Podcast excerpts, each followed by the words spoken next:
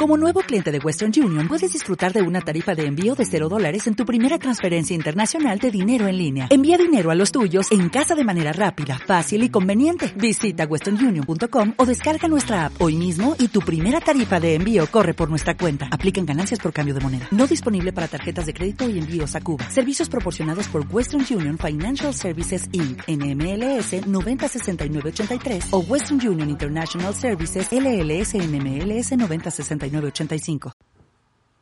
Padre nuestro que estás en el cielo, santificado sea tu nombre.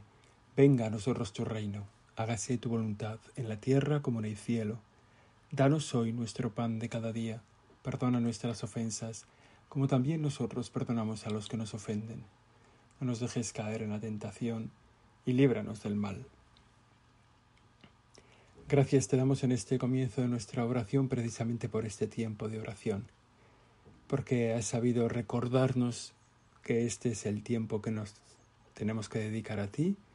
Has podido aparecer en nuestra vida, quizá con la alarma del teléfono, o quizá porque ya tenemos la costumbre hecha de cuál es nuestro tiempo de oración. Pero además has querido hacernos visible, has querido hacer visible que estás esperándonos. Que en la oración estás con todo tu corazón, con toda tu alma, con todos tus sentidos, escuchándonos a nosotros. Gracias por este tiempo que nos regalas, Señor. Gracias por este tiempo en el que nosotros creemos que ponemos algo y tú lo pones todo. Este tiempo que es de oración personal, muchas veces, quizá de oración comunitaria, siempre de oración comunitaria, aunque cada uno lo hagamos en nuestro momento, escuchando esta meditación, que nos permite recordar que somos miembros de un pueblo, que las personas que hacen esta oración ahora mismo o cada uno a su tiempo, o a lo mejor algunos dentro de muchos años hacen esta oración, que todos somos miembros de un pueblo, un pueblo de salvados, un pueblo de personas elegidas. Somos hijos de Dios en la iglesia. Eso, eso nos da alegría.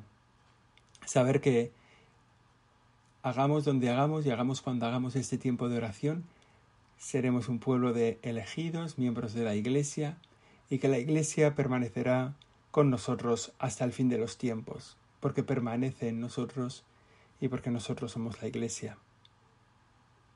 Narra el Evangelio un acontecimiento precioso en la vida de la Iglesia que nos permite recordar la cercanía del Señor siempre a nuestro lado, porque de eso queremos rezar hoy. La Iglesia permanecerá hasta el final de los tiempos, porque Cristo permanece en ella porque nosotros permanecemos en ella, somos la Iglesia. Jesús mandó a los discípulos que subieran a la barca y que se adelantaran a la otra orilla mientras él despedía a la gente. Había tenido lugar la multiplicación de los panes y los peces, y el Señor, que había estado acogiendo a los necesitados, salvándoles, anunciándoles la salvación, se despide de ellos mientras envía a los apóstoles al otro lado del lago. Después de despedir a la multitud, subió al monte a orar a solas. Cuando se hizo de noche, seguía él solo allí. Mientras tanto, la barca ya se había alejado de tierra muchos estadios, sacudida por las olas porque el viento le era contrario. En la cuarta vigilia de la noche vino hacia ellos caminando sobre el mar. Cuando le vieron los discípulos andando sobre el mar se asustaron y dijeron es un fantasma, y lleno de miedo llenos de miedo, empezaron a gritar. Muchas veces esta es nuestra experiencia de la Iglesia. La Iglesia como una barca sometida a los vientos, con tempestad, con vientos contrarios que le impiden avanzar, que incluso le ponen en peligro. No es nada nuevo en la vida de la Iglesia. La Iglesia vive habitualmente azotada, azotada desde fuera, por quienes quieren volcarla, darle la vuelta, pero también azotada desde dentro, ¿no? por muchos miembros que en la Iglesia, por su falta de fe, por su falta de fidelidad, por su pecado, también nosotros mismos, ¿eh? pues hacemos que esta barca no avance. Si recordamos la película de Ben-Hur, el ritmo con el cual el, el, el del barco que va marcando, no sé cómo se dice, a los remeros, el ritmo que tienen que remar pues vemos cómo van tirando del remo, pero poco a poco por el cansancio algunos quedan exhaustos y dejan de remar, ¿no? Los demás los miran. Bueno, a veces en la vida de la iglesia, en la barca de la iglesia, nos encontramos que hay gente que no rema, que no empuja hacia adelante, o que hay gente que va entretenida, o que hay gente que va, bueno, de algún modo le hacen daño desde dentro. La vida de la iglesia, atacada desde fuera, a veces un poco descuidada por los de dentro, también por nosotros mismos, por nuestro pecado, por nuestra falta de empuje, por nuestra debilidad. Bueno, una barca que no avanza. Y además, bueno, pues que tiene esas tormentas de fuera que, que le impiden avanzar, que le impiden desarrollarse. Es una experiencia común. Nosotros somos parte de esta iglesia y a veces pues nos damos cuenta de que no avanza. Jesús no estaba con ellos, ya había oscurecido, se había despedido de ellos o sabía, bueno, estaban solos en la barca. La tradición de la iglesia ha visto en esta barca siempre la imagen de la iglesia en medio del mundo,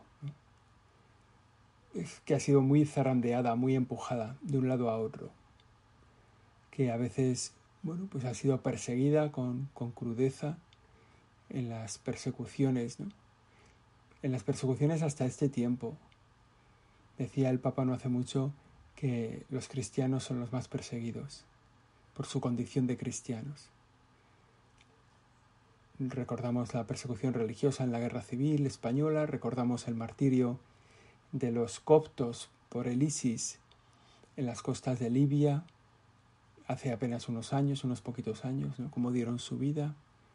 Recordamos las persecuciones por la Revolución Francesa, recordamos la persecución en Inglaterra a los católicos por el hecho de ser católicos, por vivir su fe. Bueno, somos un pueblo perseguido también, ¿eh? la Iglesia es un pueblo de los perseguidos. De algún modo, cuanto más fieles somos a lo que el Señor nos pide, más nos convertimos en signos de contradicción, más llamativos somos para un mundo que vive alejado de Dios y ese llamar la atención muchas veces viene acompañado de la cruz. El ponernos a, a ser católicos en un mundo que no lo es, eso viene muchas veces acompañado por la cruz. Somos conscientes de eso. Y a veces también, como decía, las persecuciones en la iglesia vienen desde dentro. A veces son las herejías, son las infidelidades de sus miembros, es nuestro pecado. La vida de Lutero tenemos un, buen ejemplo, ¿no? Cómo rompió la iglesia por dentro, la vida de Enrique VIII, que también rompió la iglesia por dentro, y nuestra, nuestra pequeña debilidad o gran debilidad que va haciendo en la barca pequeños agujeros, en la barca de la iglesia, que pueden poner en riesgo su flotabilidad. ¿no? Decimos que, sin embargo, en medio de, esta, de este viento, de estas tempestades, de las tinieblas, sin embargo tenemos la certeza, la seguridad absoluta de que la Iglesia permanecerá hasta el final de los tiempos. Eso es una verdad incontestable, pero al mismo tiempo es una parte de nuestra oración. Que la Iglesia continúe, que la Iglesia persevere, Señor. Pero no solo eso, sino que todos en la Iglesia encontremos el camino de la salvación. Que no se pierda ni uno, que ninguno por debilidad, por tristeza, por la falta de nuestro testimonio o por la falta de nuestra oración se quede fuera, se quede debilitado. Que sepamos echar una mano a todos los que salen de la barca, quizá por, por nuestro propio movimiento a lo mejor, ¿no? Y, y los hemos empujado y han quedado fuera. Que sepamos echar una mano que sepa, Señor, poner a tiempo un cable que le salve. La vida de la iglesia, agitada, empujada. Nosotros tenemos la fe de que la iglesia no perderá el rumbo. Tenemos la confianza de que la iglesia nunca quedará destrozada. Porque desde el principio la iglesia tuvo que afrontar esta persecución de dentro y de fuera. Desde el principio, en los primeros siglos en la historia de la Iglesia, nos damos cuenta de las persecuciones de los judíos, de los gentiles, las persecuciones de los romanos, nos damos cuenta de la falta de unidad y cómo en medio de todo se iban aclarando las cosas, Dios iba aclarando las cosas, la doctrina de la Iglesia, el credo, se va consolidando. Al mismo tiempo, el testimonio de las personas fieles va haciendo crecer el número de personas que se incorporan a la Iglesia.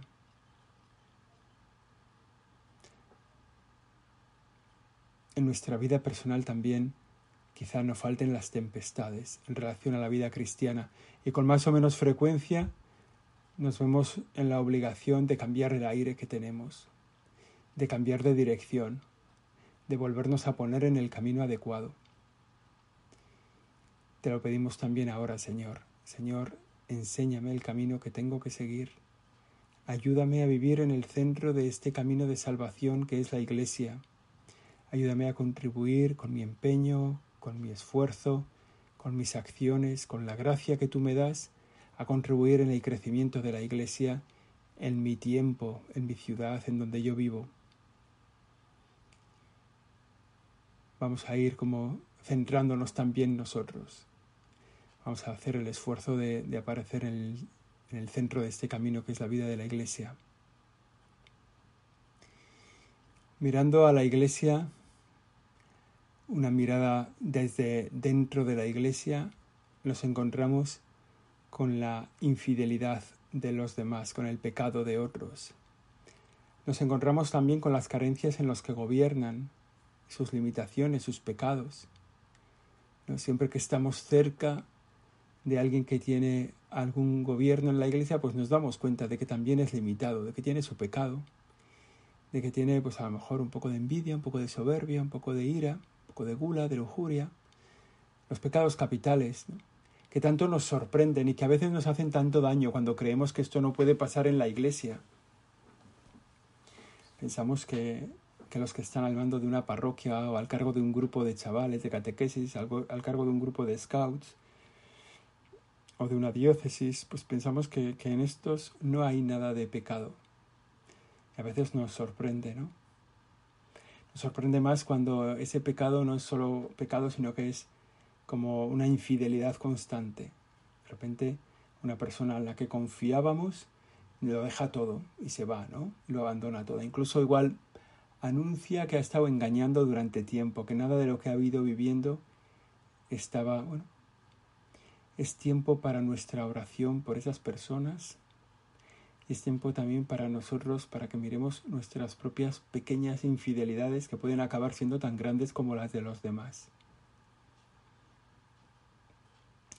Vemos también eso, las nuestras debilidades. A veces dudamos de la permanencia de la Iglesia cuando miramos nuestra propia debilidad, la, debilidad de los que nos rodean, de los que fallan, de los que faltan, de, tantos que se van, que nos dejan solos. Sentimos esa pregunta del Evangelio. ¿También vosotros os queréis marchar? Me acuerdo como hace unos años en, la vida de la Iglesia hubo un tiempo en el que muchos sacerdotes dejaron el ministerio.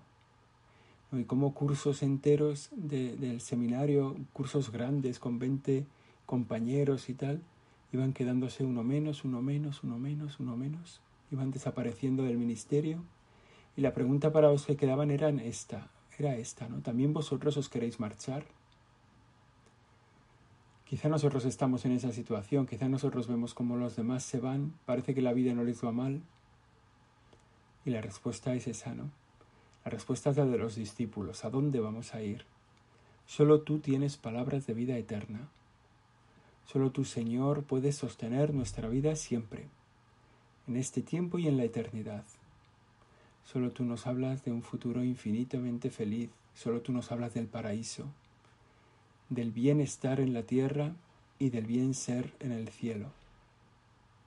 Y eso nos da esperanzas, nos da esperanza en la iglesia, no va a fallar, la iglesia no va a faltar. Hay una promesa implícita en el Evangelio, yo estaré con vosotros todos los días hasta el fin del mundo. Yo estaré con vosotros todos los días hasta el fin del mundo. Y si Él está y nosotros estamos, está la iglesia. Porque donde está el cuerpo, allí está la cabeza. La iglesia no va a faltar, la iglesia no va a fallar. Él estará con nosotros, el Señor está con nosotros. Ahora mismo tú, Jesús, estás con nosotros a nuestro lado, sosteniendo en, este, en esta oración, donde nos damos cuenta de nuestra debilidad, desde dentro esta mirada a esta barca que está en el, en el lago, ahí como un poco un poco atacada, ¿no? Un poco debilitada, ¿no? Con pocos miembros empujando para adelante. Pero sabemos que tú estás ahí. Hay una imagen muy bonita de, de la pesca milagrosa en la capilla de la conferencia episcopal. Una imagen muy bonita porque salen los apóstoles montados en la barca. Es una alegoría, ¿no? Están los, los, apóstoles montados en la barca, algunos de ellos tiran de la red, otros contemplan la red, ¿no? Es muy bonita la imagen de la iglesia. Unos contemplan la red porque en la iglesia hay una parte contemplativa que es esencial para la vida de la iglesia. Hay unos que tiran de la red, de la red llena de peces, que es la parte activa en la vida de la iglesia. Y atrás en la barca, en la popa de la barca, está el Señor. El Señor que en su mano lleva el timón, su mano derecha lleva el timón. Y con la izquierda va empujando los peces de la barca, los peces los va empujando a la red, ¿no? Es el Señor el que hace la misión, el que atrae a las personas a la vida de la iglesia. Por eso nosotros tenemos que mostrarte a ti, Señor. Tenemos que hacer visible en nuestras obras tu presencia. Esa ayuda te pedimos ahora. Que quienes traten con nosotros se sientan en, el, en la sombra, se sientan como acogidos en el nombre del Señor se sientan como cercanos a Jesucristo. Que las personas que nos encontramos en la vida, en el trabajo, en la familia, cuando estén con nosotros se sientan acogidos por el Señor. Es el Señor el que empuja a los peces adentro de la iglesia, adentro de la barca, a la vez que conducen la vida de la iglesia. Eso nos da esperanza. Como digo, la iglesia no va a faltar. Estará con nosotros todos los días hasta el fin del mundo. Al mismo tiempo, si cogemos una mirada no desde dentro de la barca, sino desde fuera, si miramos desde fuera esta barquita en medio del océano, en medio del lago, en medio de donde queramos, esta barquita de la iglesia es muy débil, muy enclenque. Una mirada desde fuera a la barca nos hace darnos cuenta de la potencia del mundo, de la potencia de la mundanidad y la debilidad de la Iglesia. Nos damos cuenta del poder económico, de las ideologías, de los movimientos culturales, de cómo van creciendo las ideologías y van como escacharrando la Iglesia. Me acuerdo de esa imagen de los buques rompehielos, ¿no? que atraviesan el mar helado, rompiendo los bloques de hielo, pero que si se quedan quietos inmediatamente son cercados por el hielo y el hielo puede hasta romper el casco. Bueno, el mundo hace así con la iglesia, ¿no? La estruja, no la deja flotar, le va tirando agua adentro, le va aguando. Los pobres apóstoles ahí achicando esas ideologías que se van metiendo, intentando taponar esos agujeros que hemos hecho con nuestro pecado, porque mientras tanto el agua quiere entrar, erosionar, corroer, llevarse por delante la vida de la iglesia una potencia del mundo que es increíble. Y la potencia de la mundanidad, que en el fondo es hacer lo que nos apetece. O sea, que en el fondo es, bueno, pues, pues vivir como queremos, ¿no?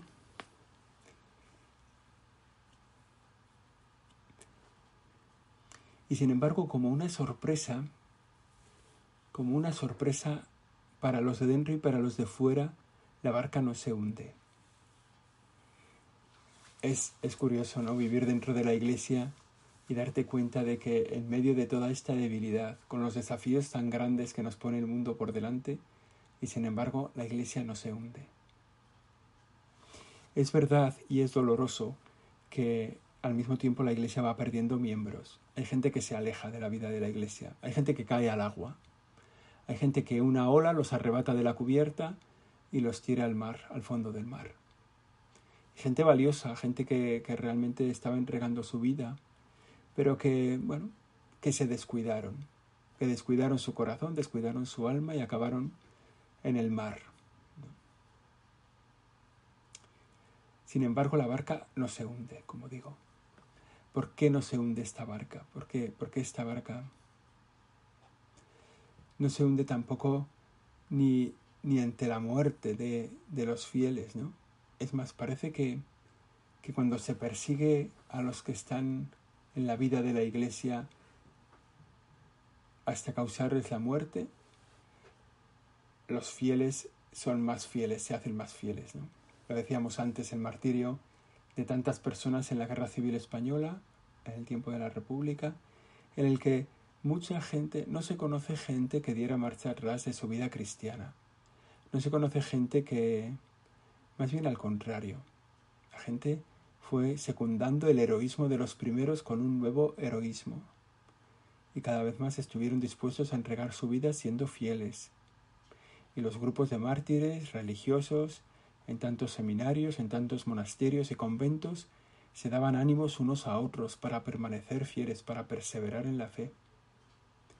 Recuerdo el seminario mártir de los claretianos en Barbastro, cómo fueron detenidos, durante un tiempo estuvieron presos, les hicieron todo lo posible para que perdieran la fe, todo lo posible, y sin embargo ellos se animaban y se consolaban unos a otros, diciendo hay que ser fuertes, entre ellos había un religioso claretiano, navarro, del que consta, claro, de, todos ellos constan sus nombres y apellidos, que les mantenía, que les sostenía en la fortaleza, que les daba ánimos, que les animaba al martirio, que pensaban que, que bueno, que en ese, en ese testimonio de fe ganaban el cielo. La Iglesia no ha dejado de, de seguir siendo Iglesia, de mantenerse a flote en medio de las debilidades de los miembros, en medio de las persecuciones de los de fuera, en medio de las potencias del mundo, aun, causando la muerte de sus miembros, nunca ha dejado de ser fiel. ¿Por qué se sostiene? Nos hacemos esta pregunta, ¿no? ¿Por qué se sostiene la iglesia? ¿Por qué sigue flotando la iglesia en este mar tan picado, tan bravo? Pues por un ejército de pequeños fieles mejor dicho, el ejército de los fieles pequeños, una multitud inmensa de pequeños cristianos que hacen el bien sin rozarse, sin romperse, que le dan flexibilidad a esta barca, la hacen ajustarse al tiempo y saben estar siempre fieles, el ejército de los fieles pequeños, que están en todas partes de la barca, haciendo el día a día, lo que toca en cada momento, cumpliendo el pequeño compromiso que han adoptado, cada uno el suyo, el ser fieles en su matrimonio. Nosotros no podemos conseguir que el matrimonio, que, no sé, ¿no? Que, que se cambien las leyes, que no sé qué, o que los matrimonios sean lo que son, o no, pero sí podemos conseguir que en nuestro matrimonio haya fidelidad no podemos pretender que el aborto desaparezca del mundo por nuestras fuerzas, no podemos pretender que se cambie la ley de no sé qué, pero sí podemos hacer que el matrimonio nuestro, el nuestro, sea fecundo. Que el compromiso de hacer un rato de oración por la mañana o por la tarde sea posible. El compromiso de visitar a un enfermo todas las semanas o a una persona que está sola o de escribir a uno que está en la cárcel se cumpla la fidelidad de este ejército de los fieles pequeños sostiene también la vida de la Iglesia. Para ellos el encuentro con el Señor es habitual. La frase yo estaré con vosotros todos los días hasta el fin del mundo, ellos la viven en primera persona. Adquieren conciencia de la presencia del Señor, lo visitan en la Eucaristía, lo reciben en la Santa Misa, se, postran ante Él en adoración confiesan ante Él sus pecados. El ejército de los millones de personas que viven así saca adelante la vida de la Iglesia. El otro día leía una estadística que dice que nueve millones y medio de españoles van a misa con regularidad. Nueve millones y medio de españoles son alimentados por la Eucaristía cada semana. Nueve millones y medio de españoles escuchan la palabra de Dios y se comprometen para esa semana con un pequeño propósito. Nueve millones y medio de españoles es el ejército de los fieles pequeños, que hacen que la Iglesia siga adelante en medio de las dificultades.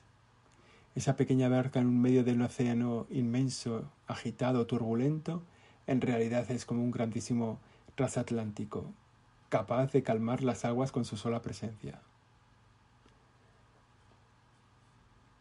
La misión de los fieles pequeños es una misión que no acaba. Es el ir por todo el mundo y anunciar el Evangelio. Esta barca no está a la deriva en medio del mar. Está guiada por el timón firme de Jesucristo que la conduce de un lado al otro para que en toda la tierra se conozca el Evangelio. Esta barca que somos cada uno de nosotros, también dirigidos por el Señor, Estamos llamados a cumplir esta misión de anunciar el Evangelio en nuestro mundo concreto, en nuestra familia, en las personas que nos rodean. Dice el catecismo de la Iglesia Católica, como Señor, Cristo es también la cabeza de la Iglesia, que es su cuerpo. Elevado al cielo y glorificado, habiendo cumplido así su misión, permanece en la tierra, en su iglesia. La, redención es la fuente de la autoridad de Cristo.